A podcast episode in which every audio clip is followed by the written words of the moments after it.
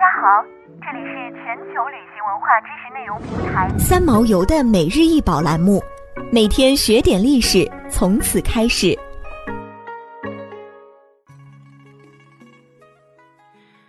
每天学点历史，从每日一宝开始。今天给大家介绍的是明正德青花花卉龙纹盘，瓷盘高四厘米，直径为十九点九厘米。此件折沿盘，整器以青花绘龙纹，大盘中央处画有龙纹图案，盘边以青花龙纹一周。此盘釉色凝重，画法写意传神，现收藏于芝加哥艺术博物馆。在国人的观念中，青花瓷几乎就是瓷器的代名词。诚然，青花瓷的纯粹、淡泊、通透、富有水墨意味的东方审美，早已经飞升海内外了。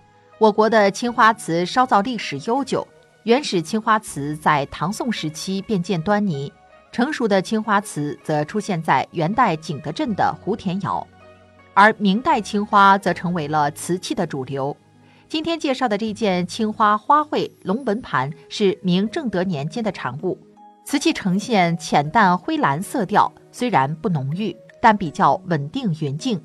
明正德年间，从整个明代青花瓷器来看，处于中晚期的交替时期。虽然部分器物还保持了成化、弘治两朝清新淡雅的风格，但自身独特的艺术风格已经形成，对后期嘉靖朝青花瓷器的发展具有一定的影响。正德初年，景德镇官窑改称玉器厂，专烧皇室用瓷。正德青花的用料比较复杂。所以前后表现出不同的色调。早期用国产的平等青料，成色淡雅，没有晕散和铁锈斑点。